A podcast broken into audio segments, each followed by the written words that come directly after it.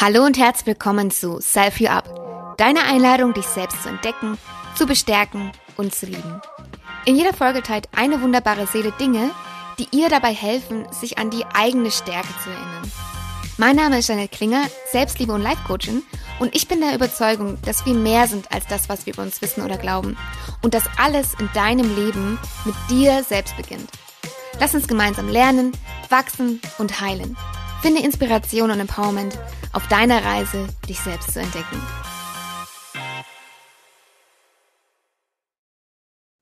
Sie trinkt ihren Kaffee am liebsten am Morgen vor dem Frühstück, koffeinfrei und mit Hafermilchschaum. Ihre beste Freundin würde sie als verrückt, weil mutig, lustig, zuverlässig, ehrlich und zurückgezogen beschreiben. Für sie bedeutet sich selbst zu entdecken, darauf zu hören, was ihre Seele ihr sagen will und danach zu handeln. Ihr erstes Kind kam pünktlich zum Termin am 17.08.2011 auf die Welt und 17 ist ihre Glückszahl. Sie wollte immer einen Sohn und eine Tochter nah beieinander und ihre Tochter kam ein Jahr später auf die Welt. Sie hat ihren Partner in Tel Aviv in einem Strandrestaurant kennengelernt, als sie wirklich nicht damit gerechnet hat und ist nun seit drei Jahren mit ihm mehr als glücklich. Sie hat mit ihrem Debüt einem kleinen Sachroman, in dem sie von ihrem Weg zur und nach der Scheidung berichtet, das Finale des Amazon Kindle Storyteller Awards erreicht. Die Diplom-Fitnessökonomin, Entspannungstherapeutin und Autorin hat einen Verlagsvertrag bekommen aufgrund ihrer multikulturellen Beziehung und Liebe zu Israel und darf über Israel und eine deutsch-israelische Beziehung schreiben. Auf ihrer Homepage schreibt sie, so vieles tragen wir bereits in uns und vergraben es unter Selbstzweifeln, Ängsten und Unsicherheiten. Wir brauchen keine unzähligen Kurse. Wir dürfen unsere Intuition wiederfinden und lernen, auf unser Bauchgefühl zu hören. Ja, das Fühlen ist einer der Sinne, der dir in meinen Büchern sehr häufig begegnen wird. Am besten ist das Leben, wenn wir es auch fühlen können, oder nicht? Sandra Diemer, willkommen bei Self You Up. Hallo, vielen Dank für die Einladung. Ich freue mich hier zu sein und mit, heute mit dir zu sprechen. Und ähm, danke für die wunderschöne Einleitung. Einleitung hat mich jetzt äh, an der einen oder anderen Stelle sogar gerührt werden lassen. Ähm, richtig süß. Dankeschön. Sehr, sehr gern. Ich freue mich auch, dass du heute hier bist. Und ich habe eine direkte Frage an dich. Deine beste mhm. Freundin, die würde dich als zurückgezogen beschreiben. Warum? Ja, ähm, warum? Weil ich einfach gerne alleine zu Hause bin. Oder irgendwo. Ich bin gerne alleine. Mhm. Ähm, und es war nicht immer so, beziehungsweise wusste ich es nicht. Als Kind, ähm, meine Tochter ist mir wahnsinnig ähnlich, war ich überall dabei, komplett und sehr aktiv. Und ähm, dann, als ich erwachsen wurde, habe ich gemerkt, dass mich das oft überfordert oder dass ich oft, ich war oft sehr schnell sehr gestresst.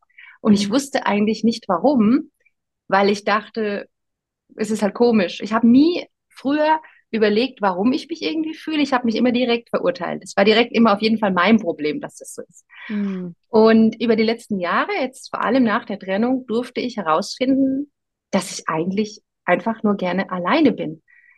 Ich bin hochsensibel, ich muss sagen, also Lichtreize, wenn ich jetzt zum Beispiel was lesen möchte, Geräusche, solche Dinge stören mich. Mhm. Ähm, und die sind natürlich nicht zu vermeiden als Mutter. Ich habe zwei Kinder. Ich, wir haben jetzt nicht äh, kein großes dreistöckiges Haus. Wir teilen uns eine Wohnung und äh, wir haben auch ein super Miteinander. Aber ich weiß halt ganz bewusst, wie ich meine Zeit alleine, wenn die Kinder bei ihrem Papa sind, einteilen muss, dass ich dann nicht schnell überwältigt werde von den ganzen, äh, nicht Lärm, aber allem, von dem Leben um mich herum, mhm. wenn es dann wieder stattfindet. Ja. Und ich möchte nämlich auch überhaupt nicht in die Rolle kommen, dass jemand auf mich Rücksicht nehmen muss und heißt, ja, jetzt muss leise sein, das ist jetzt der Mama zu laut, zum Beispiel. Oder äh, dass mein Partner, wenn er zu Hause ist, sich keine Politikvideo aus Israel anschauen darf, sondern ich möchte natürlich, dass jeder sich frei entfalten kann und darf. Und ähm, deshalb vermeide ich es, wenn ich Freizeit habe, alleine bin, dass ich dann unbedingt rausgehe und Leute treffe oder ausgehe, in Bars gehe, weil ich merke, dass mir das dann wahnsinnig gut tut, mit mir alleine zu sein. Mhm. Ja. Ja, ist ja auch ein wunderschöner Ansatz. Ich sage auch immer, alles beginnt mit dir selbst. Ja, bevor man jetzt vom Partner oder von den Kindern irgendwas erwartet, dass sie etwas tun, dass es einem besser geht, selber etwas zu tun, damit es einem besser geht, ja, oder für den mhm. Rahmen, für den Rahmen zu sorgen oder wie du es auch machst, dann wirklich diese Zeit, wo du alleine bist, aktiv für dich zu nutzen und das ja. zu tun, was dir dann gut tut, ja.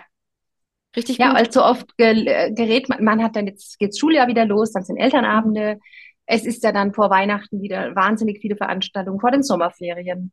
Man ist so oft genötigt, eh irgendwo teilzunehmen, mhm. dass es wirklich wichtig ist, sich das für sich zu verstehen und sich das auch einzugestehen. Weil früher hätte ich es nicht gemacht und ich weiß auch noch, am Anfang kam ich mir komisch vor, wenn ich jemandem gesagt habe, nee, danke für die Einladung, aber ich komme nicht, weil mir ist einfach nicht danach, nach so vielen Leuten. Mhm. Ähm, habe ich mich ein bisschen geschämt am Anfang und mittlerweile finde ich es lustig, dass ich mich geschämt habe. Also es ist völlig normal für mich jetzt, ganz normal meine Bedürfnisse auch mitzuteilen. Mhm. In so einer Sache jetzt auch. Ja. Ja, ja also generell halt schön, ne, dass man auch auf die eigenen Bedürfnisse hört. Und ja. wir haben ja oft auch, vor allem als Frauen, auch die Tendenz, diese zu übergehen, ne, weil man es ja dann auch jedem recht mag, machen mag, ne, und schauen, dass es den anderen gut geht und so, ne. Und ähm, ich glaube, das kann man vielleicht auch in gewissem Maß machen, aber es ist halt echt extrem wichtig, dass man auch auf die eigenen Bedürfnisse hört. Und mhm. ich kenne das auch, ich bin auch eher äh, am intro introvertierten Ufer angesiedelt, sag ich mal. Und mhm. ich mag das auch total gerne, alleine zu sein. Ja, vor allem, ähm, wenn man mal so eine Woche hat, wo richtig viel gewesen ist, ja, wo man irgendwie ja. ständig nur unterwegs war. Ich merke das dann am Sonntag, ich fühle mich dann schon irgendwie ausgelaugt. Also es kann ja. natürlich auch alles, alles cool gewesen sein, coole Treffen, coole Gespräche. Aber ich merke das dann auch, dass meine, wie sagt man mal, Social Batteries wirklich einfach leer sind ja. und ich einfach Zeit für mich brauche. Ja. Ich nenne das, ich habe das mal in irgendeinem Podcast gehört und fand das Wort super. Ich nenne das gern energetischen Muskelkater, ah, weil cool. ich dann merke, so meine Energie ist erschöpft, wenn ich zu viel mache. Wenn ja. ich auf zu viele Leute höre, zu viel Reize eingeht, zu viele mhm. Gespräche hier und da und Themen, öffnen mhm. sich dann ständig neue Tabs. Und deshalb merke ich dann, es ist energetisch. Ich gehe ja dann trotzdem gerne spazieren oder mal schwimmen oder mache irgendwas. Aber ich merke von dem Energielevel, da reicht es dann einfach, dass ich denke, nee, jetzt darf ich mir mal einfach Gedanken um mich machen mhm. oder in meine Geschichte eintauchen. Ich schreibe ja und da brauchst du ja auch, also ich tauche da komplett in eine Fantasiewelt ab. Mhm. Es ist wirklich so, wenn ich schreibe, schreibe ich so runter, dass ich dann, wenn ich die erste Korrekturlesung mache, zum Teil überrascht bin, was ich schreibe oder selber gespannt bin, ist mir echt schon passiert, wie ich jetzt diese Situation eigentlich gelöst habe, weil ich dann wie in so eine Trance gehe. Also. Und da merke ich auch danach, dass ich dann mal kurz äh, puh, durchatmen muss oder wieder so klar werden muss im Kopf, ankommen im Hier und Jetzt. Ja, ja, mega gut. Ich denke generell ist es ähm, auch ganz gut, auch egal ob man jetzt introvertiert ist, extrovertiert, wo auch immer man angesiedelt ist, dass man immer wieder Zeit mal für sich einbaut, um eben, wie du es auch gerade gesagt hast, mal von diesen ganzen äußeren Reizen mal sich abzukoppeln, um mal wieder bei sich anzukommen, weil wir sind ja irgendwie immer am Tun und so viel fließt auf uns ein und manchmal hat man ja auch den Eindruck, dass man wie so ein Ball so hin und her ge äh, gespielt wird, ne? Ähm, und ja. irgendwie gar nicht mehr weiß, okay, wo, wo bin ich denn in dem Ganzen? Und dann wirklich mal einen Moment für sich zu haben, um mal zu reflektieren, um mal durchzuatmen, um irgendwas zu tun, was einem wirklich in der Seele gut tut, ne? Was man, wo man wirklich viel Energie auftankt, um mal wieder diesen, diese Verbindung zu sich zu bekommen, ja, weil dann kann man ja auch viel besser Entscheidungen treffen und Herausforderungen, die vielleicht irgendwie gerade da sind, irgendwie mit der eigenen Kraft auch, ne, aus der eigenen Kraft heraus auch stemmen. Ja, wenn man nicht immer aus der Müdigkeit agiert, weil oft ist mhm. man, eigentlich ist man erschöpft und müde. Also so war es bei mir wirklich früher oft. Und man denkt dann, was ist denn jetzt das Problem? Und dann sucht man. Man sucht dann in den Dingen, die man tut, ein Problem. Dabei ist vielleicht in dem Moment gar kein Problem vorhanden, sondern man ist vielleicht einfach nur erschöpft und braucht mal eine kleine Pause. Mhm. Und das ist äh, eine ganz wichtige Erkenntnis gewesen für mich, dass nicht alles deshalb jetzt gleich schlecht ist oder wenn ich jetzt auch heutzutage mich mal müde oder erschöpft fühle, dass es nicht heißt, oh, Sandra, jetzt hast du doch den falschen Weg eingeschlagen, guck, bist schon wieder gestresst, sondern dass ich sage, nee, nee, es ist ja alles gut, aber ich bin vielleicht jetzt einfach mal erschöpft von all dem um mich rum und in mir drin. Mhm. Und ähm, da merke ich auch im Vergleich zu früher, als ich noch überall dabei war und auch nach meiner Festanstellung noch abends Termine, da noch wen getroffen und Wochenende sowieso verplant und sonntags war sowieso ein ganz komischer Tag, weil man keine Verabredung hatte.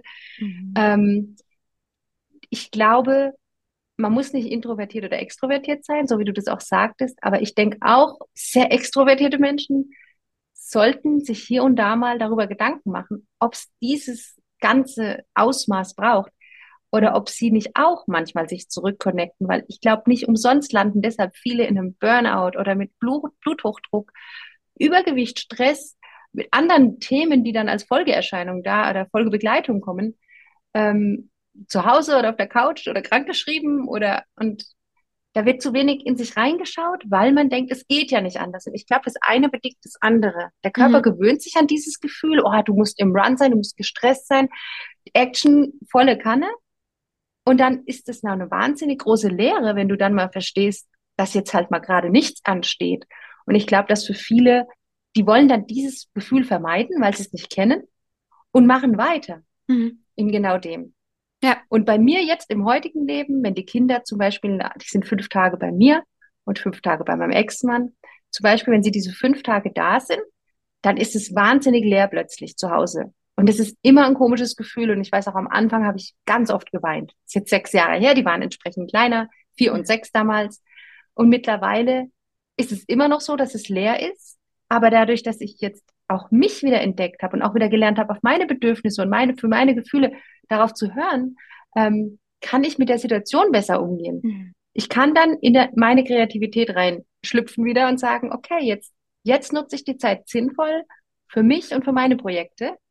Und ähm, jetzt haben die auch ein Handy und dann melden die sich und dann WhatsAppen wir oder machen abends ein Videocall. Und da merke ich, wie schön es für alle einfach ist, weil das mhm. jetzt so ein bisschen fließt mhm. und ähm, jeder doch auf seine Kosten kommt, weil die Kinder brauchen ihren Papa wir haben das toll geregelt, dass wir in einem Ort wohnen. Und ja, ich muss nicht nur, weil ich in den, weil sie weg sind und ich Leere empfinde, in ein Loch fallen und denken, es ist jetzt alles verkehrt. Mhm. Dieses Loch darf ich nicht als Loch empfinden, sondern sagen, klar, es ist ein anderer Vibe, ich bin jetzt wieder allein in der Wohnung. Aber es ist ja schön, weil ich dann dies und das machen kann und es mir auch gut tut und ich mhm. dann auch wieder viel ausgeglichener auf die Kinder zukommen kann und ja. auch ihnen ein gutes Vorbild sein kann, indem ich tue, was ich liebe. Und das sehen sie ja, weil ich mache ja auch Homeoffice. Mhm.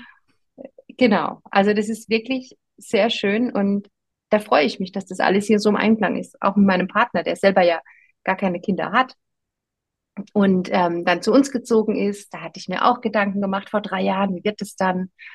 Aber es ist wirklich schön. Also wir haben ein gutes Miteinander, gut eingespielt und es passt wirklich gut. Mega, mega schön. Ja, was mir noch von eingefallen ist, als du gemeint hast, ähm, am Anfang war es komisch, ja, mit diese, diese Stille da vielleicht auch irgendwie auszuhalten. Mhm. Ich glaube, das ist generell auch so ein Thema, warum viele einfach dann auch weitermachen, ne? Oder nach Hause kommen nach einem vollen Tag und dann erstmal den Fernseher einschalten oder irgendwie Musik anmachen, ne? Weil sofort, das, ja. Weil sie gar nicht gewohnt sind, dass es auch mal still sein kann, weil in dieser Stille kommen, hört man vielleicht dann auch eher mal so die eigenen Gedanken oder hat vielleicht mal den, den Impuls oder merkt vielleicht eher mal, was, was in einem vielleicht vorgeht oder merkt, da passt irgendwas nicht.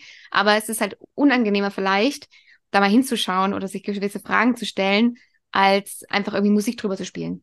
Ja, ja. Die Stille kann sehr heilsam sein. Absolut. Also, mhm. ja. Klar, am Anfang kann es vielleicht unangenehm sein, aber ich lade auch mal dazu einfach, einfach mal zu versuchen, es auszuhalten, ja, und mal zu gucken, also wirklich zu beobachten, gar nicht da so reinzugehen, oh, was ist da alles und es zu werten, sondern wirklich mal zu beobachten, was kommt denn da alles, ja, und es kann echt ja, interessant absolut. sein, ja. Und unangenehm ist nicht immer nur schlecht.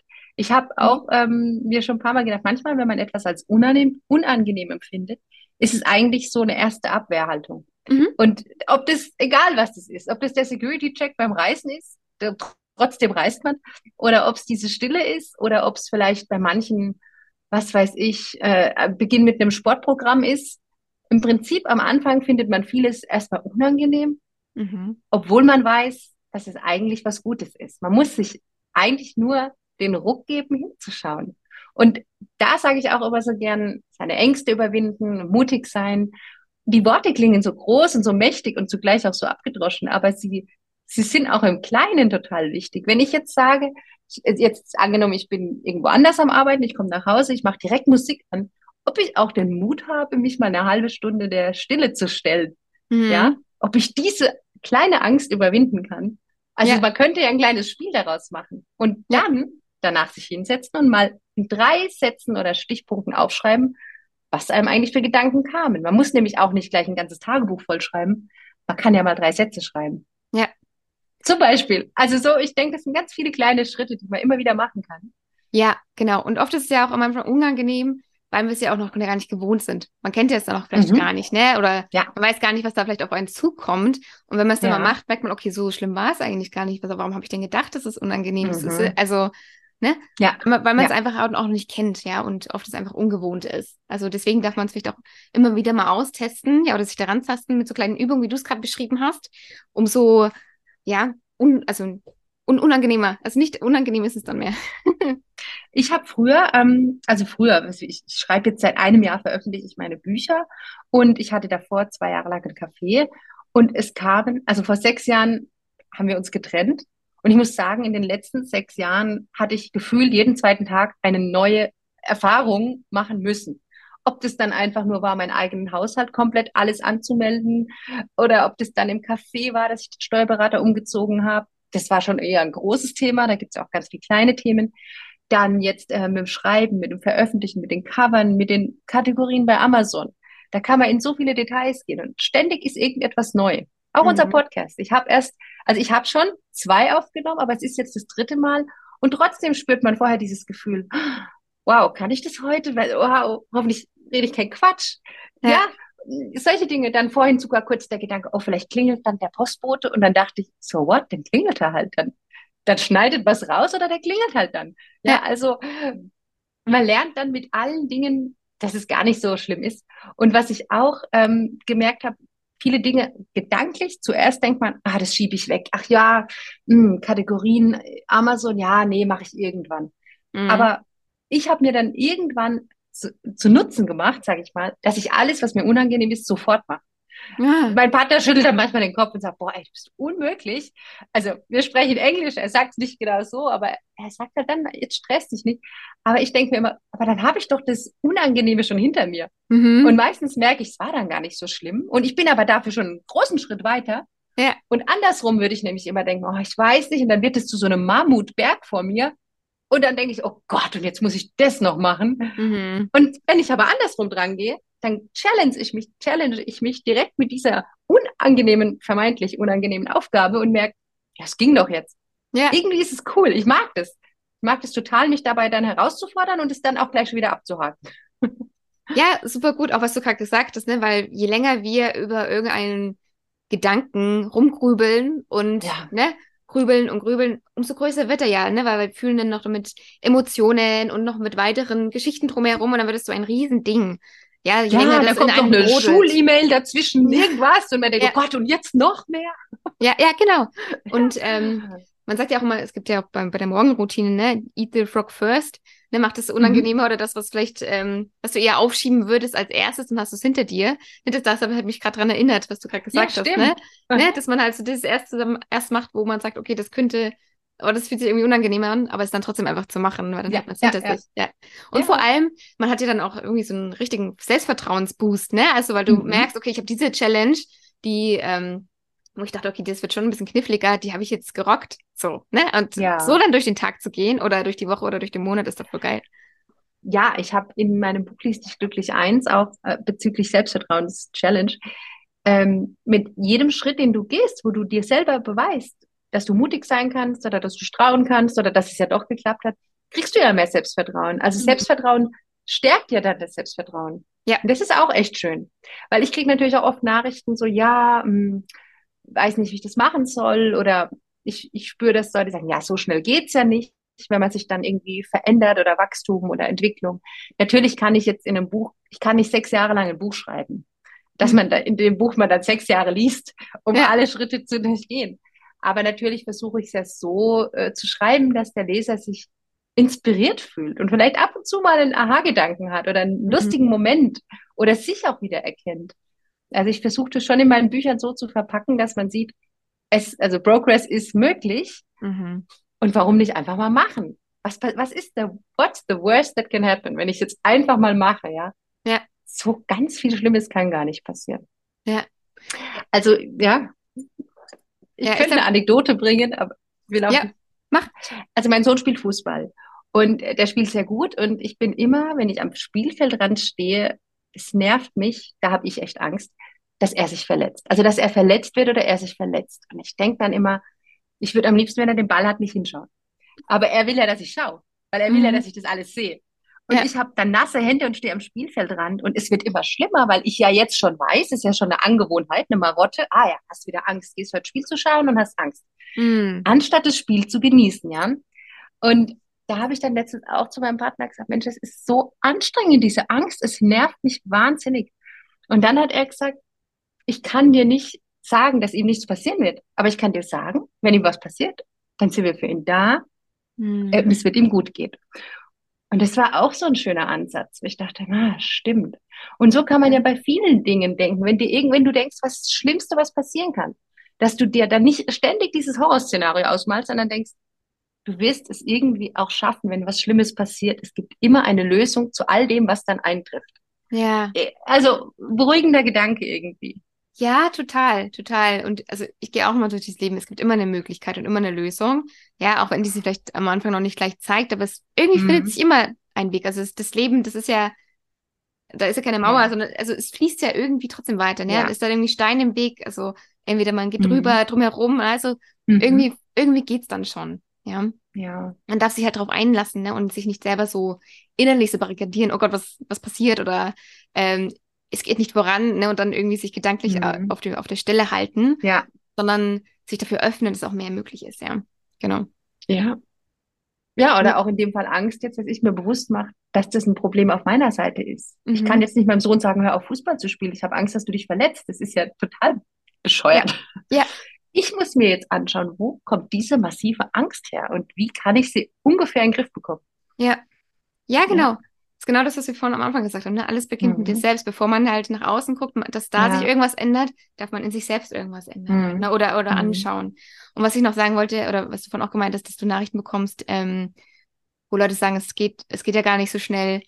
Ich glaube, mhm. es ist halt manchmal auch so diese Ungeduld der Gesellschaft halt irgendwie geschuldet. Ne? Es ist, heutzutage geht ja alles irgendwie ganz schnell. Wir bestellen irgendwas, am nächsten Tag ist es da.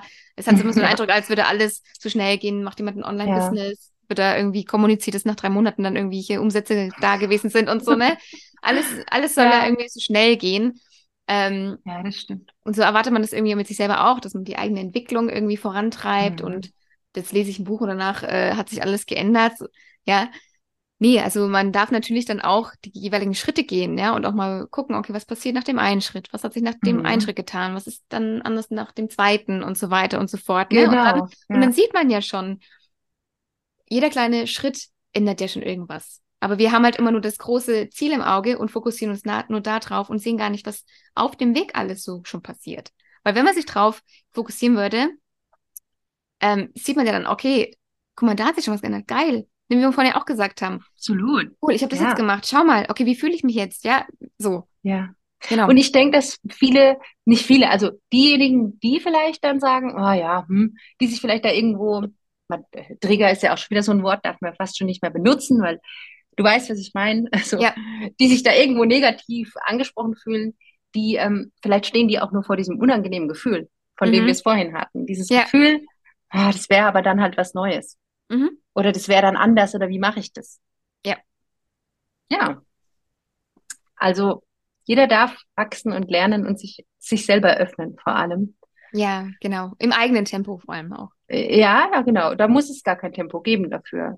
Nee, also jeder halt so, wie er es für sich für richtig hält, ne? Und wann er denkt.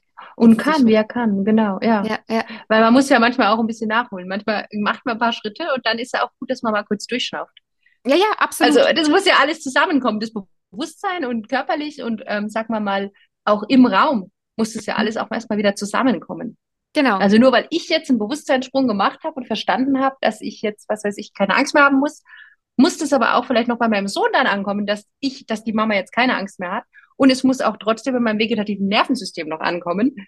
Und all dies, also da gibt es ja so viele Bereiche, deshalb, man muss nicht durchs Leben rennen. Mm. Nee, man darf sich wirklich. Zeit für Integration nehmen. Und das ist auch schön. Das führt dann auch wieder zu dem, was wir ganz am Anfang gesagt haben. Ja, einfach sich dann auch wieder Zeit mal zu nehmen für sich. Ja. Ja, auch mal zu gucken, okay, was hat sich jetzt getan? Wo bin ich gerade? So, ne?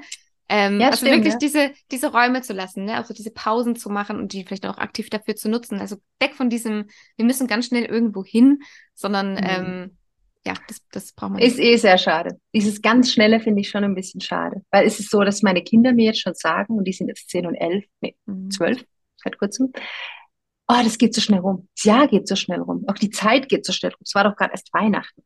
Mhm. Und ich denke mir so, oh mein Gott, als ich so klein war, hatte ich das Gefühl, die Sommerferien waren gefühlt ein Jahr lang.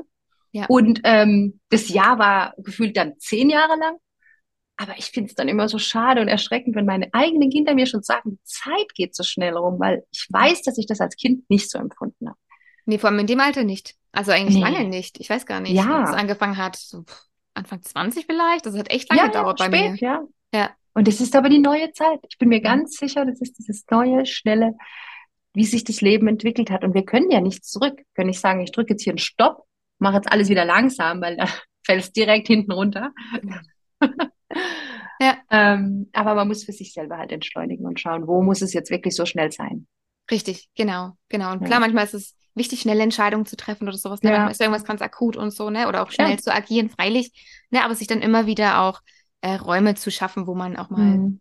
nichts macht, mal Stille äh, aushält und sich Stille schenkt, mal Entspannung schafft. Ja, also es muss ja nicht mehr irgendwas äh, total spirituelles sein, sondern einfach mal nichts machen, einfach mal ja. rumgammeln ja. oder so, ne? Einfach voll. Ja, einfach sein. man darf auch mal ein, ein Video schauen von der Lieblings-YouTuberin zum Beispiel. Geht auch mal. Also ist völlig okay. Und ähm, ich wollte noch was sagen, jetzt habe ich, aber es entschleunigen, schnell. Ja, ich weiß gar nicht mehr, aber es ist auf jeden Fall wichtig, ja. Ja, total. mhm. Mega. Ich würde sagen, wir kommen zu deinem ersten Self-Empowerment. Etwas, was dich oh. in der Vergangenheit bestärkt hast. Und da hast du gemeint, ähm, dass es zwei Sätze gewesen sind. Zum einen, so kann es nicht weitergehen. Es kann nicht schlechter werden mental und ich muss versuchen, das Leben, was mir bleibt, zu leben. Mhm. Und der zweite Satz war, ich werde den Kindern beweisen, dass ihre Mutter alles kann, weil sie es will mhm. und dass wir gemeinsam alles erreichen werden, wenn, was wir uns wünschen. Ja. Magst du uns einmal mitnehmen in deine vergangene Situation? Ähm, ja, ich mache es kurz, weil ähm, genau, ich möchte dann gar nicht immer so gern in der Vergangenheit schweifen, aber es macht natürlich Sinn, dass man es greifen kann.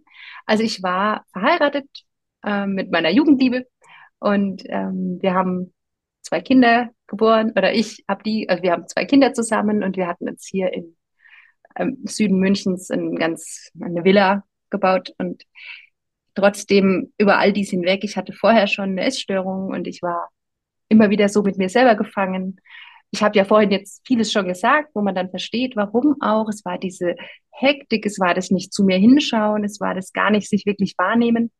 Und ja, dann sind wir hier dann eben in dieses Haus eingezogen und es wurde dann schlagartig für mich eigentlich richtig schlimm. Mhm. Weil ich gemerkt habe, dass ich durch das Wegziehen von der Innenstadt, wo wir vorher gewohnt haben, und alle Freunde sind gleichzeitig irgendwie weggezogen. Wir waren witzigerweise alle gleichzeitig schwanger.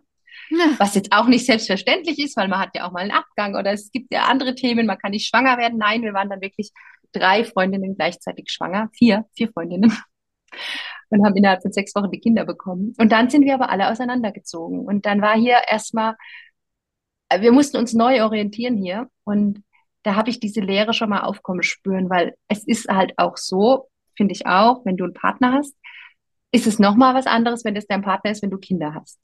Weil mhm. wenn man keine Kinder hat, dann nickt man vieles weg und denkt sich, ach ja, das sind wir halt unterschiedlich oder da denkt er so und ich denke so. Also genauso denkt ja auch der Partner. Aber wenn man dann Kinder hat, dann wird es ein bisschen klarer, dass es nicht so einfach ist zu sagen, das sind wir unterschiedlich, weil jetzt hat man plötzlich einen gemeinsamen Erziehungsauftrag. Mhm. Und wenn man dann noch, wie ich das war, in einer Situation steckt, in der man mit sich selber eigentlich gar nicht klarkommt, on top, weil man sich selber für alles sehr verurteilt, anstatt sich mal liebevoll hinterfragt, ähm, da war ich in so einer Sackgasse gelandet. Ich war also relativ schnell, ich habe mich wahnsinnig depressiv gefühlt. Ich hatte keine Freude und habe mich aber extrem dafür verurteilt, dass ich die nicht empfinden kann. Warum, habe ich gefragt, warum bist du so undankbar? Jetzt hast du doch alles. Und ähm, das hat mir so immense Schuldgefühle gegeben, weil ich ja auch Wunschkinder, ich wollte ja diese beiden Kinder, es lief ja alles nach Plan. Ja. Und dann dachte ich so, und jetzt sitzt da, bist unglücklich. Die sind gesund, du hast doch alles.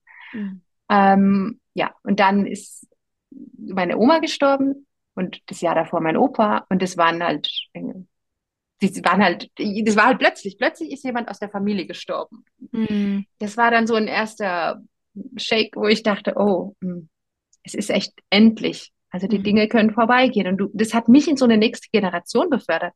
Es war jetzt tragisch, dass sie gestorben sind, aber auf der anderen Seite war dann für mich auch klar, ey, du bist nicht mehr ein kleines Kind und gehst zur Oma. Die Oma gibt's jetzt nicht mehr, du bist jetzt erwachsen und krass, es geht weiter und mhm. immer weiter. Es ist unaufhaltsam gerade. Und das hat mir dann auch so eine Angst gemacht. Und da habe ich gemerkt, ey, also ich könnte das jetzt weiter ausführen, möchte ich aus privaten Gründen natürlich auch nicht, aber da habe ich gemerkt, es kann so nicht weitergehen.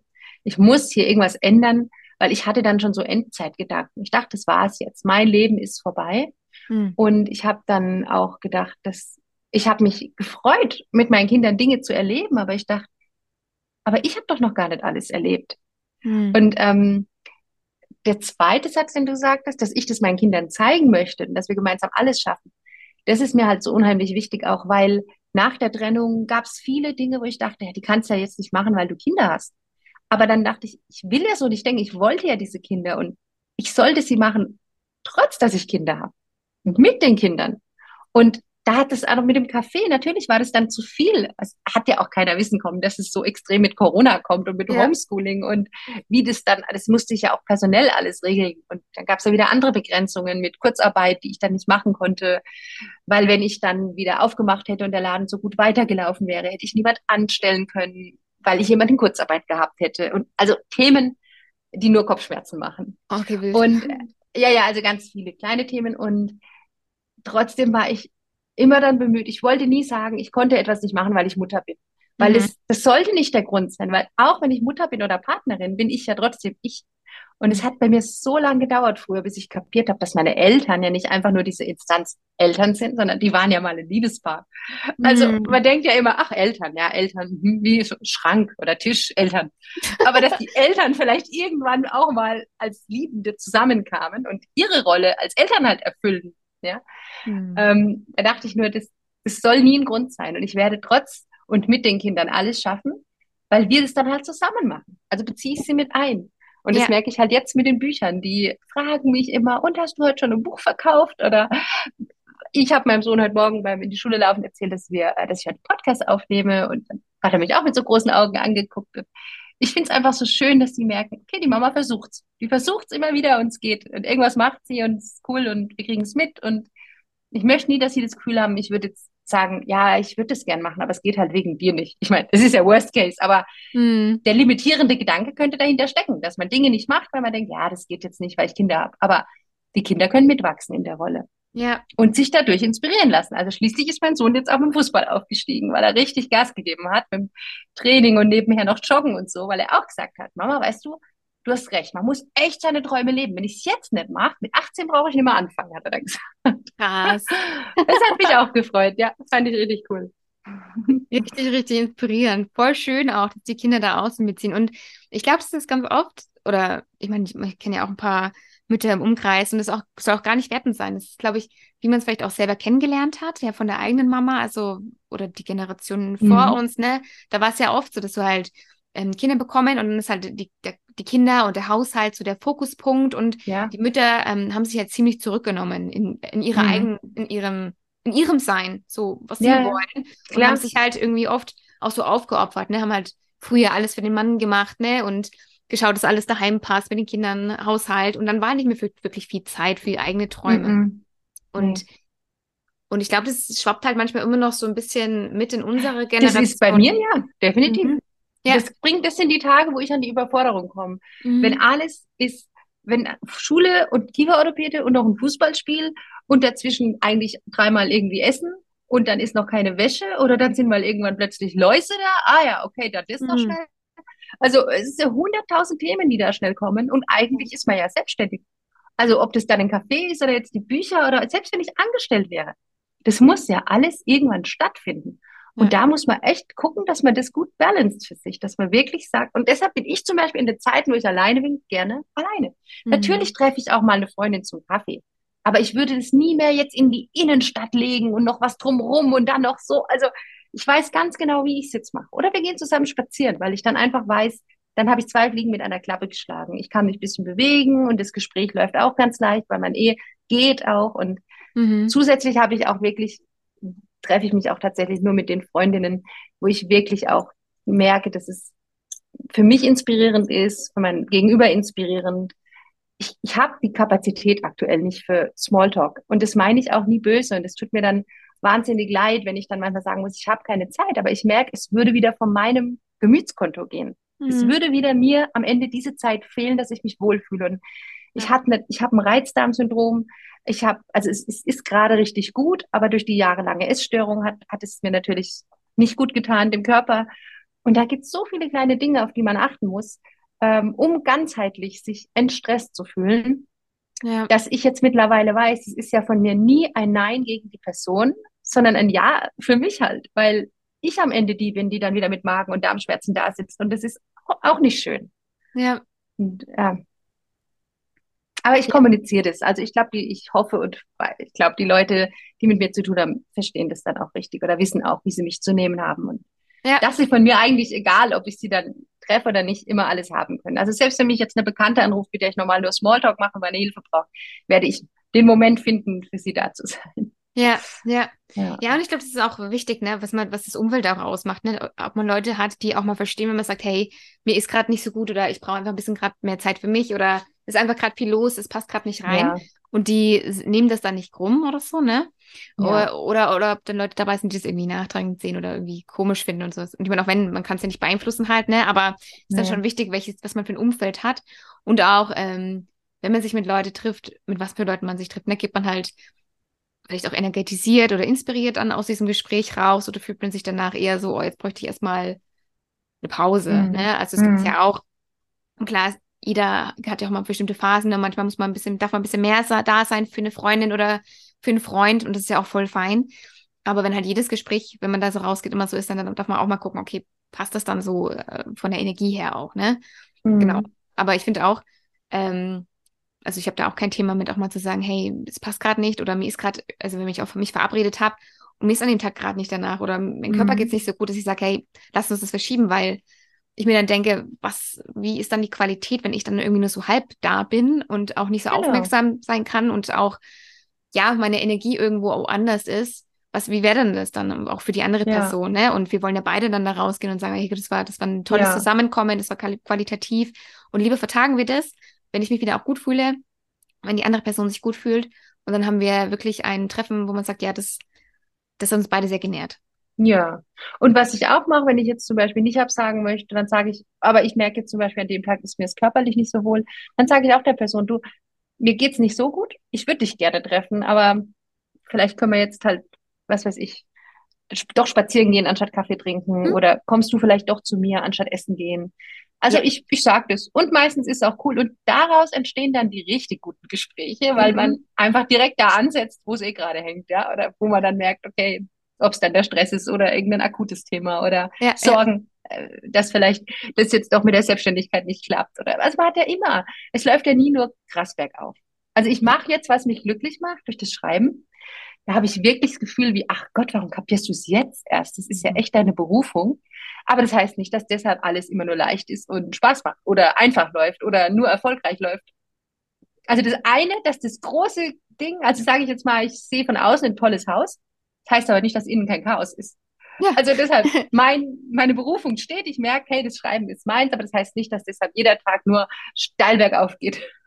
Ja, und ich glaube, das darf man sich auch, ne, auch diese Illusion nehmen, dass, also es ist ja auch vor allem gerade dieses Berufung ja auch in irgendwie in aller Munde und so, jetzt muss deine Berufung finden und da, da, da. Mhm, mhm, ähm, und das, dass man, dass viele Leute sich dann irgendwie auch sehr unter Druck setzen, oh, ich habe meine Berufung noch nicht und die muss ich noch finden und wenn ich sie dann habe, dann muss es perfekt sein und es muss immer super sein, ich muss jeden Tag aus dem Bett springen und äh, los mhm. geht's.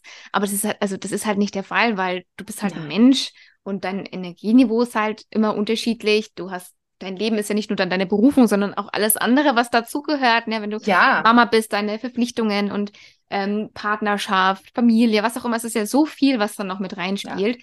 und Einfluss auf dich nimmt. Also, dass dann, ja. dass du jeden Tag dann rausgehst und sagst, ja geil, jetzt geht's los.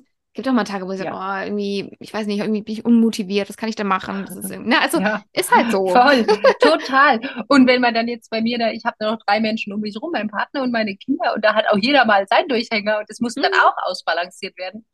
Und äh, nochmal zum Thema Berufung. Ich hatte, ähm, es ist ja auch so, es muss ja nicht jeder seine Berufung finden. Also Berufung kann ja auch sein, dass man einen Beruf hat, der einen erfüllt und Spaß macht. Ja. Für mich persönlich, ich bin Wassermann, Aszendent Wassermann, ich habe das Gefühl, für mich gibt's nur diesen Weg. Aber ähm, ich habe manchmal schon mich verflucht und dachte, warum kann ich nicht einfach einen Job haben, der mir Spaß macht und dann heimgehen und fertig sein? Mhm. Aber ich kann es einfach nicht. Und deshalb finde ich es genauso geil, wenn jemand mir erzählt, er hat einen Job, den er liebt. Dann denke ich, cool. wow, okay, das ist geil. Also ja. fände ich auch schön, weißt du? Also ja. es kann ja jeder, es werden ja alle gebraucht. Ja. Also, und, und deshalb ist cool. Finde ich richtig schön und freue mich dann und frage dann die Leute gern auch, was sie so cool finden und wie es, ja, das freut mich dann. Ja. Weil das ist echt auch mal besonders, dass jemand seinen Job gern macht. Oder Voll. in einer glücklichen Beziehung ist. Mhm. Oder, oder, oder.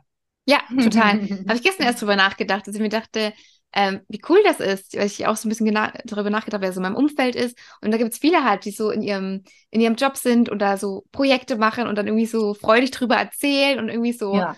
Total zufrieden damit, damit mhm. sind. Und mhm. ich mir, guck mal, wie cool das ist, ja, dass mit Menschen ja, die in die Arbeit gehen und es einfach gerne machen und kommen nach Hause und haben einfach so ihren, ihren Rhythmus und machen einfach das so und, und sind damit total happy. Und das, Richtig und das schön. ist doch voll schön. Wir müssen ja nicht alle ja. selbstständig sein oder keine mhm. Ahnung was machen, sondern wir können einfach auch in einem System, was, was, was besteht, in einem Unternehmen, da uns einbringen, ja, und da lernen und wachsen und damit voll fein sein. Und das ist doch so schön. Ja, gibt so tolle Möglichkeiten. Also ich mag all diese Wege. Und da bin ich dann schon wieder so Multikulti, weil da geht's, ich bin echt alles und jeden offen. Ich mag das total. Also einerseits brauche ich sehr viel Zeit für mich, aber andererseits bin ich auch so, ich nutze die Zeit dann auch gern für so alle möglichen Nischenthemen und guck mal da und da und möchte davon was wissen und denke so, ah ja, ja, also ich bin wirklich sehr offen, merke ich. Das ist also total tolerant und offen. Es gibt so ja. viele Themen, die dann irgendwie diskutiert werden, wo ich merke, da habe ich keine Haltung dazu, weil ich über sowas gar nicht nachdenke. Jeder ist halt, wie er ist. Mhm. Irgendwie auch, ja. Ja. Jetzt habe ich auch immer froh, wenn jeder mich so sein lässt, wie ich ja, total. Ja, schön. Ich würde sagen, wir kommen zum zweiten Self-Empowerment. Etwas, wo du sagst, was dich in der, in der Gegenwart bestärkt. Und hast du gemeint, die Erfahrungen der letzten sechs Jahre. Mhm. Wie genau bestärken dich diese Erfahrungen? Ähm, ja, das kann ich direkt wieder auf das Zitat von vorhin zurückführen. Es klingt wirklich wie abgesprochen, unser Gespräch. Da kann ich wieder zu meinem Lies dich glücklich Büchlein 1 gehen. Mhm. Selbstvertrauen schult Selbstvertrauen. Mhm. Und ich muss sagen, ich weiß noch, wie ich auf dem, das kriege ich jetzt spontan, ich kriege immer Bilder in den Kopf. Ich glaube, deshalb fällt mir das Schreiben auch in Anführungsstrichen leicht, weil ich immer so Bilder sehe. Aber ich sehe mich auf dem Hof stehen, als ich damals ausgezogen bin. Und äh, 70 Umzugskartons vor mir und ich dachte auch so, ja krass. Dann habe ich so auf das Haus geguckt und dachte, that's it. Also jetzt siehst echt aus, das war's jetzt. Und irgendwie denke ich so, und jetzt lebe ich hier in einer Wohnung, die ich über alles liebe, in der ich total die Muße habe und total happy bin. Und, und sehe eben diesen Schritt von keiner wusste jemals in diesem Moment im Hof, was kommen wird und wie alles wird. Und es ist jetzt gut. Und mhm. all diese Schritte, die ich gegangen bin in all der Zeit, ob das dann die Kaffeeübernahme war oder meine Reisen alleine, die Kontakte, die man knüpft, wenn man alleine reist, also so viele Gespräche, die man da führt, dass es gut ist, dass man alleine reist, dass man das dann eine Stunde später wieder verarbeiten kann, wenn man dann wieder alleine ist. Ja. ähm, ja, so viele Erfahrungen, die man sammelt. Das ist so prägsam und das bringt dann immer weiter. Und diese Glücksgefühle, die dabei kommen, mhm. wenn du wieder alleine irgendwo aus dem Flugzeug steigst. Ich, ich erinnere mich an meine erste Tel Aviv-Reise. Ich kam an und da war halt auf dem Screen, der hat immer auf Englisch und Hebräisch geswitcht. Und ich wusste aber natürlich am Anfang nicht, dass er gleich Englisch wird und ich habe nur Hebräisch gesehen und dachte, oh mein Gott, wie finde mhm. ich jetzt mein Kofferband? Und dann so eine Minute später, das switcht es um und ich denke, ach cool, da steht Englisch. Ich habe aber keine Angst gehabt. Ich wusste, ach irgendwie klappt es schon, irgendwer wird mir helfen können. Aber dieses Gefühl ist cool. Und das sind nur so kleine Gefühle, mhm. dass ich dann alleine vom Flughafen zu meinem Airbnb kam. Gut, das war dann auch eine Überraschung für sich. Da schreibe ich ein Barfußbuch drüber. Aber es kommen immer kleine Momente, über die du stolperst und denkst, cool. Und es ist wirklich in meinem Leben, es gab keinen Moment, aus dem ich nicht gelernt habe dann. Mhm. Also speziell in diesen letzten sechs Jahren und auch, was ich vorhin erzählt hatte mit den Kindern, mit diesem Mindset, was kann ich jetzt machen? Man mhm. fragt sich, also ganz ehrlich, darf man als Mutter allein reisen oder muss man als Mutter jetzt dann zu Hause sitzen und sagen, nee, ich habe jetzt Kinder, ich darf jetzt nicht mehr alleine reisen. Also weißt du, wo fängt's an und wo hört's auf? Mhm. Warum darf ich mir jetzt das nicht eingestehen, zu sagen, okay, wenn die jetzt gerade alle beim Papa Happy in Mallorca sind, kann ich doch jetzt auch alleine reisen, zum Beispiel. Ja. Ähm, und es waren ja am Ende immer diese Schritte, die auch weiterbringen, die mich, für mich weiterbringen, mich als Mutter, aber mich auch in der Konstellation zu meinen Kindern oder der Blick von meinen Kindern auf die Mutter. Mhm. Und im Endeffekt merke ich, die sind ja viel glücklicher, wenn ich mein Ding mache und lauter diese, alle diese Dinge angehe, als wenn sie mich zu Hause sitzen sehen und äh, ich traurig bin. Ja. Das will ja eigentlich kein Mensch. Selbst wenn man sagt, es geht schon, tut es ja keinem gut. Es hinterlässt immer Spuren. Mhm. Und ähm, genau all diese Schritte und all diese Learnings aus den letzten sechs Jahren, die haben mich immer wieder in meinem Selbstvertrauen bestärkt, dass es irgendwie immer wird. Und als ich dann gesagt habe, ich hatte so ganz viele Gedanken und die habe ich dann in Lies dich glücklich zusammengefasst, hatte aber noch überhaupt keine Ahnung, wie man ein Buch schreibt. Ich habe, ich weiß auch nicht, es war wieder so ein Impuls. Ich überlege Dinge gar nicht manchmal. Frage mich manchmal auch, warum, aber ich, es ist so, ich habe das dann runtergeschrieben und habe dann äh, ein Buch verfasst quasi äh, mit Lektorat. Ich, ich habe dann bin über Zufall an ein Lektorat gekommen, weil ich gar nicht wusste, dass es ein Lektorat gibt. Ich habe mich mit dem Thema Buchschreiben nicht befasst bis vor eineinviertel Jahren.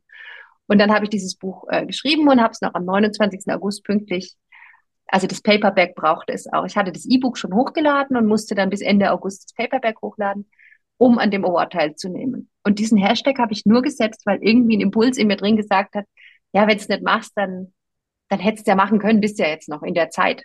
Ist ja mhm. noch zwei Tage vorher. Ja, und dann kam am 15. September die E-Mail, dass ich im Award bin. Und ich dachte, was? Es war so krass und das war so der Ultra-Boost, wo ich dachte, okay, also wenn das kein Zeichen ist, dass man einfach mal machen darf, mhm. ähm, das war einfach cool. Und da bin ich hier durchs Haus und habe gehüpft und geschrien und die Kinder haben gesagt, was ist los? Die dachten erst, wäre was passiert und haben sich dann total mitgefreut.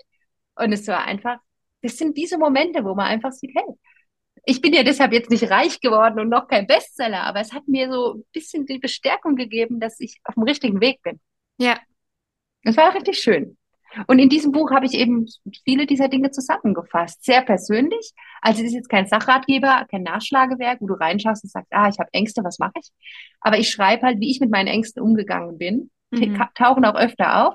Und nichtsdestotrotz habe ich jetzt immer noch die Angst, dass mein Sohn sich beim Fußball verletzt. Also, aber natürlich kann man immer sich zurückverbinden. Wie gehe ich dann mit dieser Angst um? Was kann ich denn machen? Ja. Und das sind so Dinge, da schreibt mir in dem Buch mein inneres Kind Briefe. Und ich reflektiere die Briefe. Ähm, das sind manchmal nur ein paar Zeilen, manchmal ist eine Seite. Und ich reflektiere, gehe darauf ein und dadurch erkennt man so ein bisschen die Reise, die ich gegangen bin mhm. oder die Learnings, die ich da mit mir selber gemacht habe, die Erkenntnisse, die ich kriegen durfte. Ja. Das, das fasst eigentlich ganz gut zusammen, ja. Ich habe da aber auch gratis Lesematerial auf meiner Website. Wenn man auf die Website geht und sich zum Newsletter anmeldet, habe ich für alle meine bisher veröffentlichten Bücher zusätzliches Lesematerial hinterlegt wo ich noch ein bisschen mehr im Detail darüber spreche, wie das dann halt, also gerade so ein bisschen nochmal die Essstörung erwähnen oder solche Dinge. Wenn das vielleicht jemand, weil es gibt Leute, die fühlen sich pro Buch sehr angesprochen und gehen auf mich zu.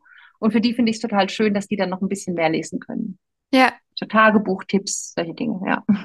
Mega. Ja, ich packe auch alle Informationen zu dir und auch zu deiner Website in die Show Notes, dass die Leute das auch direkt finden können Ach, und süß. lesen okay. können und stöbern können.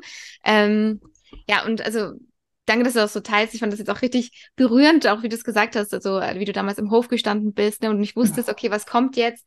Und wenn man jetzt zurück, wenn du jetzt zurückschaust drauf, ja, und was seitdem alles passiert ist. Und ich glaube auch, dass dieser, dieser Rückblick auf den eigenen Weg, dass das, und das wirklich, dass man sich das mal erlaubt, auch wirklich mal zu fühlen, was da eigentlich alles so da ist an, an Gefühlswallungen, äh, ja, Dankbarkeit, Freude, vielleicht auch so ein bisschen Traurigkeit, vielleicht wenn man irgendwas ja, beendet hat oder sowas, ne? so ein kleiner Schmerz oder was auch immer. Aber dass man das wirklich mal umarmt, weil, also wie geil ist denn das? Ne? Also sechs Jahre später, du bist hier, mhm. du hast zwei Kinder, du hast eine tolle Wohnung, ähm, Partner und was seitdem alles irgendwie auch passiert ist und das wirklich mal wertzuschätzen, ja, und nicht einfach ja. abzutun und sagen, okay, jetzt guck mal wieder nach vorne, jetzt muss ich noch das, das machen, sondern wirklich mal mhm. innezuhalten und zu sagen, ey, guck mal, ja. guck mal, wo, wo weit ich gekommen bin. Und damals hatte ich keine mhm. Ahnung, wie es weitergehen soll, ja. Und trotzdem, wie ich ja vorhin auch gesagt habe, das, das Leben fließt. Ja, irgendwie ja. geht es weiter. Ja. Und man, auch wenn man den nächsten Schritt noch nicht sieht, aber irgendwie baut dann wieder alles aufeinander und dann kommen Sachen und dann hast du den Impuls, deine Sachen aufzuschreiben und sendest die ein und ja. dann schau. Also verrückt. so wie, verrückt. Wie, wie verrückt ist das? Ja, Wahnsinn.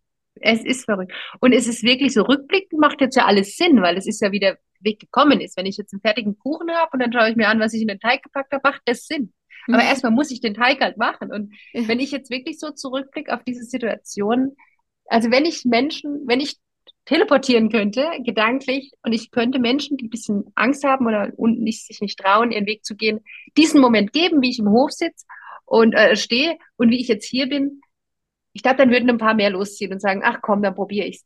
Weil rückblickend, wie gesagt, macht Sinn, aber vorwärts, ich wusste es nicht. Ich wusste nicht, dass ich da den Kaffee haben werde. Ich wusste nicht, wie es mit dem Kaffee läuft. Ich wusste nicht, dass ich irgendwann schreiben werde. Ich wusste nicht, dass ich in Israel meinen Partner kennenlerne.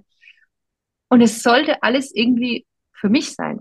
Mhm. Aber ich glaube auch, je mehr man sich in das hineinlehnt, was einem gut tut, desto mehr kommt davon. Es gibt ja diesen Spruch, your vibe attracts your tribe und den kann man ja nicht nur auf Menschen verlagern. Also diese Dinge, die du tust, die nähern dich ja und dann kommt immer mehr von den Dingen, weil du dich immer mehr in diese Richtung auch hineinlehnst. Ja. Und deshalb versuche ich da auch oft Leuten zu sagen, sei mutig, weil du wirst sehen, also wenn du jetzt zum Beispiel mit einer Freundin dich verstritten hast, kommt nicht klar, du hast eigentlich schon viel zu lange gemerkt, dass du mit der Freundin nicht klarkommst, sondern ihr zuliebe mit ihr klarkommst irgendwie und du wendest dich von ihr ab, dann wirst du sehen, dass du vielleicht Platz für eine Freundschaft hast, die auch dir gut tut. Mhm. Also man muss nicht immer nur diese Verlustangst haben, weil jede Veränderung bringt Veränderungen mit sich. Es kann ja auch wieder was dazukommen. Ja. Also das habe ich wirklich erfahren und im sehr Guten auch erfahren. Und auch viele, vieles ist auch geblieben. Ich hatte mhm. davor auch große Angst, oh, was ist in der Trennung? Und dann habe ja auch eine Schwiegerfamilie und so. Und es ist alles gut. Und das ist auch, wenn man kommuniziert, wenn man offen ist und ehrlich bleibt. Und also ich, Kommunikation ist auch so ein Ding, was mir echt wichtig ist, dass man über Dinge spricht. Mhm. Ähm, nur dann kann das Gegenüber dich auch verstehen. Ja. Und viele Menschen sprechen nicht und dann gibt es Missverständnisse. Und je länger die Missverständnisse vorherrschen, desto mehr bauscht sich auf, was dann scheinbar un unklärbar scheint. Ja, ja, ja, ja. absolut. Ich finde auch, Kommunikation ist so, ist das, das ist eigentlich das Wichtigste, halt in jeder, jeder Beziehung oder generell, ne, ob Arbeit, ob, ob mit dem Chef ja. oder Kollegin oder Es öffnet Türen. Verständnis, Absolut. Türen fürs Verständnis. Auch wenn, wenn du dich nicht gut, wenn du mir jetzt heute gesagt hättest, weißt du, ich habe mega Migräne, ich kann den Podcast heute nicht machen, dann hätte ich es doch verstanden. Da hätte ich doch nie gesagt, ah nee, das ist jetzt halt echt blöd. Ja. Also, weißt du, alles, ja. man kann doch über alles reden. Richtig, genau, ja. Es kommt immer drauf an, wie man halt miteinander spricht, ne? Und dass mhm. auch der Raum dann da ist, ähm, keine Ahnung, wenn es auch mal was kritisch, kritischeres ist, ne? Und natürlich auch, dass es auch die Bereitschaft gibt, okay, ich möchte, ich möchte dich gerne verstehen und ich höre dir zu und hör mhm. auf das, mhm. was du sagst, ne? Das, das brauchst du ja auch, ne? Weil wenn man was sagt und der andere sagt okay, ist mir nicht voll egal, was du ich sagst, weiß. dann, ne, das ja. ist halt dann auch schwierig, ne? Aber es braucht halt einfach diese Offenheit und einfach auch den Mut selber zu sagen, okay, ich, ich teile das mit dir, weil du bist mir wichtig und ich möchte gerne, dass du mich verstehst oder dass du weißt, was mit, mit ja. mir los ist, ja. Ja. Da, da hänge ich manchmal noch, wenn ich klar mitteile, also klar klingt jetzt so strikt, aber wenn ich halt quasi meine Bedürfnisse mitteile oder halt, ich bin sehr, sehr ehrlich und hilfsbereit und wenn ich merke, dass ich das mache und dabei aber ausgenutzt werde oder an eine Wand fahre, weil das Gegenüber damit nicht umgehen kann. Mhm. Das ist noch so ein bisschen, sage ich mal, in Anführungsstrichen Endgegner bei mir. Dieses Gefühl, ah, hätte ich jetzt so arg ich selber sein dürfen? Mhm. Oder hätte ich jetzt der Person zuliebe noch ein bisschen so weitermachen sollen, um die Person nicht vor den Kopf zu stoßen? Mhm. Da merke ich noch, dass ich da noch ganz schnell so mit so in so Schuldgefühle komme. Aber ich kann sie schon erkennen und merke dann, nee, es ist doch okay. Die Person kann ja genauso liebevoll reagieren. Eigentlich könnte die Person auch, wenn sie deine liebevolle Geste in dem Moment versteht, diese Geste annehmen und sagen, könnte zumindest sagen, du, ich, wow, ich bin noch nicht so weit, aber ich verstehe, dass du es gerade nicht komisch meinst. Äh, cool. Danke für den Impuls zum Beispiel. Also so mache ich's. Es gibt mhm. ja auch Dinge, die, die man dann mir sagt, wo ich dann auch im ersten Moment vielleicht denke, das ist jetzt irgendwie doof, aber dann sagt, eigentlich finde ich es voll cool, dass du mir das jetzt so sagst. Jetzt verstehe ich das auch. Mhm. Na, es ist wieder dieses Unangenehme, ja. dieses Gefühl, oh, was könnte jetzt da sein? Was will die Person mir sagen? Oder wie könnte in dem anderen Fall jetzt die Person das auffassen, was ich jetzt sage? Aber wenn man sich da liebevoll begegnet, kann eigentlich nichts Schlimmes passieren. Können sogar eigentlich streichen, geht's ja nicht. Also kann nichts Schlimmes passieren. Ja, genau. Es kommt immer darauf an, ne, das, wie man es da dann auch äh, wie man selber auch mal reagiert. Ne? Also ich sage auch immer, es, ja. es, eine Kommunikation ist ja keine Einbahnstraße, sondern nee. wenn ich was sage, die andere Person hat ja auch die Herrschaft über ihr eigenes Verhalten ne, und ihre Gedanken und Gefühle ja. und kann ja dementsprechend auch sagen, okay, ich ähm, zum Beispiel mal nachfragen, okay, ich habe es jetzt, ich habe es nicht, noch nicht genau verstanden, kannst du es nochmal anders sagen? Mhm. Oder bevor man halt dann irgendwie drauf reagiert, weil man denkt, ähm, was willst du denn jetzt von mir oder so, ne? Dass man dann auch ja. so sagen, hey, warte mal, bevor ich jetzt irgendwie reagiere, kannst du es nochmal kurz erklären? Und dann halt, ne? Also man und hat ich, ja auch. Ich hatte, Total. Und ich hatte schon, also zweimal, dass ich es direkt weiß und dreimal, also ein paar Mal die äh, Situation in meinem Leben, dass ich gemerkt habe, dass ich viel zu lang nichts gesagt habe, obwohl es mir nicht gut ging in der Situation. Mhm. Und dann habe ich es angesprochen und auf einmal habe ich gemerkt, das ganze Kartenhaus fällt ein. Also habe ja eh nur ich das aufrechterhalten. Was ist es dann für mich für Nutzen und wie krass ist es eigentlich von dem Gegenüber, so zu agieren? Also muss ja die Person dann vielleicht erstmal aufwachen. Aber ja. das ist wiederum nicht meine Aufgabe, wenn ich es jetzt verstanden habe. Ja, genau. Nee, also jeder ist ja, ja dann mal so seine, also, ja. für sich verantwortlich, ne? Und aber mhm. man, man, kann ja dann auch für sich dann erkennen, okay, warte mal, aber dann tut mir das gar nicht gut und dann ist es vielleicht auch besser so jetzt, ne? Dann, mhm, ja. Mhm. ja. Das tut weh, aber es ist halt manchmal so, ja. Ja, mhm. klar, ist natürlich nicht schön, ja. Und ähm, vor allem, wenn man vielleicht mit der Person irgendwie schon lange irgendwie verbandelt ist oder so, ne? Oder vielleicht mhm. früher mal enger zusammen gewesen ist, ne? Und ja. Aber auch da, wie du vorhin auch gesagt hast, ne, schafft es vielleicht auch Raum für, für eine Person oder ähm, eine Beziehung, wo Definitiv. ja das einvernehmlicher ist, ne, keine Einbahnstraße und dann auf gegenseitig. Für ein gesünderes Umfeld ja. oder miteinander, ja. Genau. Mental gesünder. Mhm. Ja. Was meinst du, mh, hm, was haben dich deine ganzen Erfahrungen gelehrt, wenn du es in einem Satz sagen würdest? Ja, ähm, dass Selbstzweifel immer da sind. Ich habe sie immer noch, aber dass sie einen nicht vor irgendetwas abhalten sollten. Ja. Also nur weil man Selbstzweifel hat oder an einer Sache zweifelt oder eine Sache bezweifelt, also ob ich jetzt zum Beispiel langfristig erfolgreiche Autorin werden kann, heißt es nicht, dass ich es deshalb nicht gleich tun soll. Also nicht, nicht tun sollte. Mhm. Sondern auch die Selbstzweifel, soll ich mich trennen? Kann ich es alleine schaffen? Soll ich mich selbstständig machen? Soll ich mit einem Partner aus Israel anwandeln? All diese Dinge, die da zweifeln lassen können, heißen nicht, dass es deshalb auch verkehrt ist, auszutesten. Ja. ja. Fällt mir jetzt spontan dazu ein. Ja, total schön. Mm, ich würde sagen, wir kommen jetzt zu deinem dritten Self-Empowerment. Etwas, wo mhm. du denkst, was dich in der Zukunft bestärken kann. hast du gemeint, ähm, einmal, dass du ein enges und lustiges Band mit deinen Kindern hast mhm. und mit denen mit, und mit deinem ersten Buch, das du ohne Vorwissen veröffentlicht hast. Wie bestärkt dich das enge Band mit deinen Kindern? Ja, dass ich so, dass, dass ich merke, also es ist lustig, es passt jetzt vom Timing. Meine Tochter hat gestern mir ein ganz goldiges, indirektes Kompliment gemacht. Und zwar hat sie von einer Person gesprochen. Wir sind zusammen Fahrrad gefahren im Wald und ich habe Quatsch gemacht und sie hat gesagt, du bist genau wie, Und weißt du, dann hat sie die Namen der Kinder gesagt von der Frau und hat gesagt, und die haben echt Glück, dass die so eine Mama haben, die ist wie du. Und das fand ich dann voll das schöne Kompliment für die Person, weil ich die Person gern mag. Und dann dachte ich aber, komischerweise, erst eine halbe Stunde später dachte ich, das war jetzt voll das geile Kompliment für mich eigentlich, dass sie sich freut, dass andere Kinder eine Mama haben, die ist wie ich. Weil, also, da ja. habe ich gemerkt, mit wie viel Frohsinn und Liebe und Zufriedenheit meine Tochter auf mich schaut. Mhm. Da habe ich, das ist, also das ist für mich jetzt quasi so die Antwort, zu sehen, dass trotz, dass ich in der Küche auf dem Boden saß und geweint habe nach der Trennung vor den kleinen Kindern und in dem Moment dachte, als sie vier und sechs waren, jetzt zerstöre ich hier die Seelen und die Psychen der Kinder und ich mache alles kaputt und sowieso, vielleicht habe ich alles kaputt gemacht, weil ich in der Ehe nicht glücklich war. Hin zu diesem Satz gestern auf dem Fahrrad, mhm. ähm, ja, da habe ich dann gedacht, oder das sind so die Momente, wo ich denke, das ist Self-Empowerment. Ja. Auch wenn dich die Kinder mal traurig sind, wenn sie dich am Boden sehen, wenn sie dich kämpfen sehen, wenn sie dich wütend sehen. Es gibt halt hier keinen Abend, wo ich den, wo die ins Bett gehen und nicht verstanden, was, verstehen, was war jetzt, wenn was war, die Situation. Mhm. Und dieses viele Reden, Kommunikation, dieses viele Miteinander erleben, das schafft auch irgendwo Geborgenheit und das Gefühl, gesehen und ge gehört und verstanden zu werden. Und auch von mir. Also, dass ich auch merke, ich kann das meinen Kindern erklären und dass auch sie mir alles erzählen. Ja, ja das, das gibt mir so ein gutes Gefühl, zu wissen, es, es ist gut so, wie es ist und es wurde alles gut. Ja. Und, und da darf es weiter hingehen. Und ich freue mich schon auf was noch kommt, weil wenn es jetzt schon so gut ist, wo die noch relativ klein sind, ja. kann es ja nicht schlecht werden. Ja. Und da werde ich deshalb immer meine Kinder darin bestärken, ihren Weg zu gehen. Mhm. Weil das ist dann ihr Weg und das ist der Weg, der für sie vorgesehen und richtig ist, auch wenn er mit Umwegen herkommt. Also Weg ist ja heißt nicht vorgegebener Weg, sondern ihren ja. eigenen Weg, Schritt ja. für Schritt zu ja. gehen. Und wir sind den zusammengegangen und das hat uns so zusammengeschweißt. Mhm. Und äh, trotz dass ich dachte, ich mache alles kaputt, habe ich, glaube ich, ganz viel entstehen lassen. Viel mehr als, als depressive Mama in der Villa damals. Also bin ich mir sehr sicher, dass das der bessere Move war für mich als Person, als Mama. So schön auch, dass du die Kinder dann auch mitnimmst und auch äh, erklärst, wenn irgendwas gewesen ist.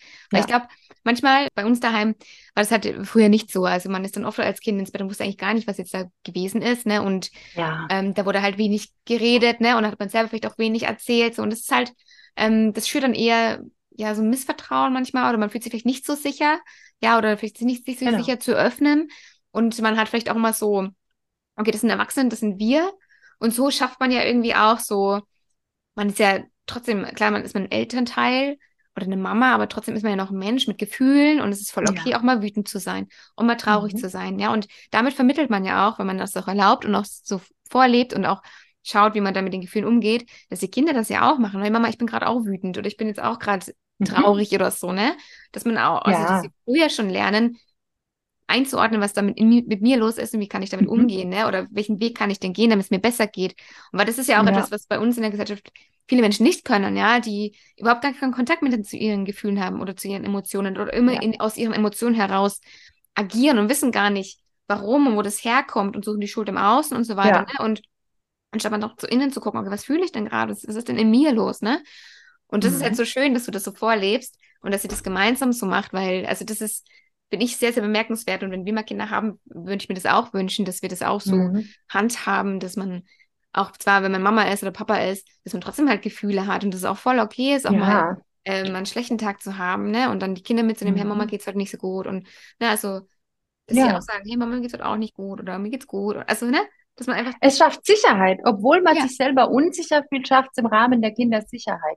Voll. Und ich denke, durch all das, ähm, es matcht ganz gut. Ich glaube, der Kreis schließt sich hier, wenn ich so quasi sage, dass ich einerseits Angst hatte, ob das alles okay ist und Selbstzweifel, aber ja. dass ich jetzt mit allem sehe, es wurde gut und ich habe nichts Schlimmes angerichtet, sogar vielleicht den Kindern Sicherheit gegeben dadurch. Die ja. Sicherheit zu wissen, hey, Mama und Papa sind zum einen ganz banal trotzdem für mich da, aber zum anderen, ich darf auch sagen, wie es mir geht. Mhm. Und indem sie sehen, wie ich mich zum Beispiel fühle, ich kann jetzt nur für meine Seite sprechen, davon aus zu lernen. Und eben auch, indem sie sehen, ich ziehe mich auch mal zurück oder so. Ich meine, die fragen ja auch, was hast du jetzt gemacht die Tage? Und ich sage, ich war hier, also mit meinem Partner oder wir waren, was weiß ich, mal am See oder also je nachdem, was wir halt gemacht haben, sehen die ja auch, dass ich, was ich halt mache, welche Sachen ich wähle zu tun und auch da, dass sie sich schon regulieren können. Also mein mhm. Sohn sucht auch ganz gern dann die Ruhe ab und zu. Und da merke ich, ähm, eben, was wir vorhin hatten, mit diesem permanent gestresst sein und immer in den Stress wieder reingehen und denken, dass das das normal ist, mhm. sehen sie ja on top, dass die Mama das halt so macht. Und das ist auch ein Weg. Dann kriegen mhm. sie wieder ein Tool an die Hand, wie sie es dann mal machen können. Sie sehen halt Optionen. Ja. Auch schön. Was meinst du, wenn man jetzt deine Kinder fragen würde, was würden sie sagen, welche Lebensweisheit sie von, von dir mitbekommen? Träume leben wenn man das als Lebeweis Lebensweise, wenn es weiß ist, seine Träume zu leben, dann, dann würde ich sagen, lebe deine Träume, weil da sind wirklich viele verrückte Dinge passiert und jetzt passt es wieder ganz kitschig, aber zu meinem zweiten Band von Lies dich glücklich, der, Untertitel heißt Träume erschaffen Welten. Mhm. Und da gehe ich noch ein bisschen genauer drauf ein mit einem Fabelwesen, einem Schmetterling, der führt dann ein kleines Mädchen. Also, das ist das kleine Mädchen, das mir Briefe geschrieben hat, Lies dich glücklich eins, hm. führt ihr durch eine Welt, in der sie die Welt vielleicht dann nochmal wieder anders sieht oder mit neuen Augen oder mit alten neuen Augen hm. wieder offener sieht. Und äh, ja, das alles ist in. Ich will nicht zu viel vorwegnehmen, vielleicht dabei ja auch schon. Auf jeden Fall Träume. Träume in aller Hinsicht spielen da eine Rolle. Ja, ja. Ja, ja. ja ich glaube, das fängt doch schon an, sich mal zu erlauben zu träumen, ja, weil ganz oft ist ja so, ähm, wenn man sagt, oh, was wäre, wovon träume ich, ja, dass man dann sofort anfängt, da irgendwie so Deckel drauf zu machen, ja, das ist nicht möglich und das geht nicht so. Genau. Dass wir gar nicht uns erlauben, irgendwie mal groß zu träumen, so wenn alles möglich wäre, wirklich mal so dieses in diese kindliche Welt eintauchen und einfach mal so, so Quatsch, okay, und dann wachsen da Bäume und also so, ne? Mhm, mhm. also einfach mal so zu denken. Und ich, also ich mache das super gerne. Also weil ich glaube, ich ja. noch so sehr kindlich irgendwie innerlich bin, Schön. aber ich finde, das ist halt so, also daraus kommt auch ganz viel Kreativität von mir. Ja. Äh, und so Lebensfreude. Aber ich finde, das lässt, also für mich, ich fühle mich danach immer viel besser, weil es lässt so vieles irgendwie, was gerade da ist, in einem anderen Licht erscheinen. Und ja. worauf ich hinaus wollte, dass wir halt erstmal wieder lernen dürfen, auch mal zu, also überhaupt zu träumen, ob wir dann den Schritt dafür gehen, ja, und äh, so weiter ist das eine, aber wirklich mal zu sagen, okay, was wäre denn einfach mal Luftschlösser zu bauen, ja? ja. Einfach mal zu träumen. Ja, es macht halt auch ein bisschen frei. Und ich meine, mhm. warum darf man nicht wenigstens gedanklich mal frei sein? Theoretisch, ja, wenn man jetzt ja. zum Beispiel schon sagt, oh, ich habe nur Verpflichtungen, dann, dann, dann, sei doch wenigstens in deinen Träumen mal frei und res restriktier nicht dich da schon wieder. Ja. ja, und es ist auch so, dass du oft denkst, was muss ich als nächstes tun? Und du mhm. fragst dich so selten, was würde ich denn gerne als nächstes tun? Mhm. Ja, also wenn ich jetzt zum Beispiel denke, okay, um eins haben die Kinder Schule aus, ähm, jetzt zum Beispiel heute hier nach unserem Interview, jetzt sollte ich halt noch schnell die drei E-Mails schreiben, die ich vorhin mir notiert habe, die ich noch machen möchte. Aber ich würde jetzt eigentlich nach dem Sitzen und Reden gern die Gedanken ein bisschen fließen lassen und noch eine Runde laufen. Hm. Okay, warum? Okay, dann gehe ich doch jetzt die Runde noch laufen, also spazieren und schreibe die E-Mails später. Ich weiß, dafür im Worst Case schreibe ich sie heute Abend aus dem Bett. Ich mhm. werde es noch irgendwie hinbekommen, aber warum sollte ich jetzt das tun? Und dann kommen die Kinder und ich habe das Gefühl, oh, jetzt war ich nicht laufen und schwupps fühle ich mich schon wieder vielleicht gestresst oder spüre, wie das Gespräch noch nachwirkt und ich nicht fertig drüber nachdenken kann. Zum Beispiel, ja. jetzt nur als ganz banales Beispiel. Ja, super. Mhm. Man fragt sich viel zu selten, was würde ich denn gerne tun und wie ist es denn eigentlich möglich? Es, es gibt immer kleine Schritte und wenn es fünf Minuten sind, wo man eben diesen Schritt mal einbauen kann. Ich ja. muss jetzt keine zwei Stunden wandern gehen. Das ist jetzt einfach eine Viertelstunde ja. durch den Wald. Ja, ja voll schön. Voll schön. auch, äh, auch generell, ne? Also, das glaube ich knüpft auch ganz wieder gut an, was wir am Anfang gesagt haben, auch mal zu gucken, was ist denn gerade mein Bedürfnis auch, ja? Also mhm. weg mal von den, okay, was muss ich da alles machen, sondern auch ein bisschen mehr darauf hören, okay, was, was wird mir denn gerade gut tun, weil ja. es ist ja auch mal so, ne, wenn man dann irgendwas macht, was einen wirklich nährt, ist ja danach der Tag, dann es fühlt sich ja gar nicht mehr so so stressig an oder so, mhm. so voll an Total. oder so, so, so dicht, weil man ja schon was gemacht hat, was einem gut tut. Ne? Man geht ja schon mit einer ganz anderen Energie weiter. Ne? Und wenn du jetzt rausgehst und dann ja. auch Möglichkeit hast, nochmal drüber nachzudenken, fühlst du deinen Kopf nicht mehr so voll an oder ne? und dann kannst du mal reflektieren ja. und kannst, kannst dich dann voll in Ruhe auf deine Kinder konzentrieren. So. Ganz genau. Ja. Und das sind ja auch schon Träume. Man muss ja bei einem Traum, man darf, man darf ganz wild träumen, mache ich sowieso. Aber ein Traum ist ja auch schon einfach zu sagen, was würde ich denn jetzt einfach gerne tun? Da, im Kleinen fängt es schon an. Ich bin Fan der kleinen Schritte, die dann immer Großes bewirken können. Absolut, ja. äh, der schöne Compound-Effekt, ne? Also die kleinen, die kleinen Schritte bauen aufeinander auf und bewirken ja. am Ende das Große, ne? Mhm. Und um wegzukommen von diesem, ich muss erst das Große irgendwie bewältigen. Nein, das fängst immer mit einem Schritt an. Ja. Mhm. Ja. Nicht so. Schön. Super, super schön, liebe Sandra. Ich danke dir recht herzlich für deine Zeit, für dein Vertrauen, für deine Offenheit. Wie schon gesagt, ich packe alle Informationen zu dir in die Show Notes, die Leute die euch auch finden können und auch deine Bücher fleißig kaufen können und lesen können. Ich danke dir und hoffentlich bis ganz, ganz bald. Ich danke dir für die Einladung. Es war richtig schön mit dir. Ich freue mich.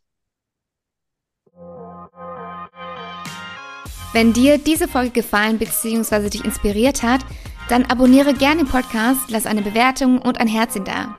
Teile ihn auch gerne mit deinen Freunden und deinen Liebsten, um noch mehr Menschen darauf aufmerksam zu machen, dass wir existieren.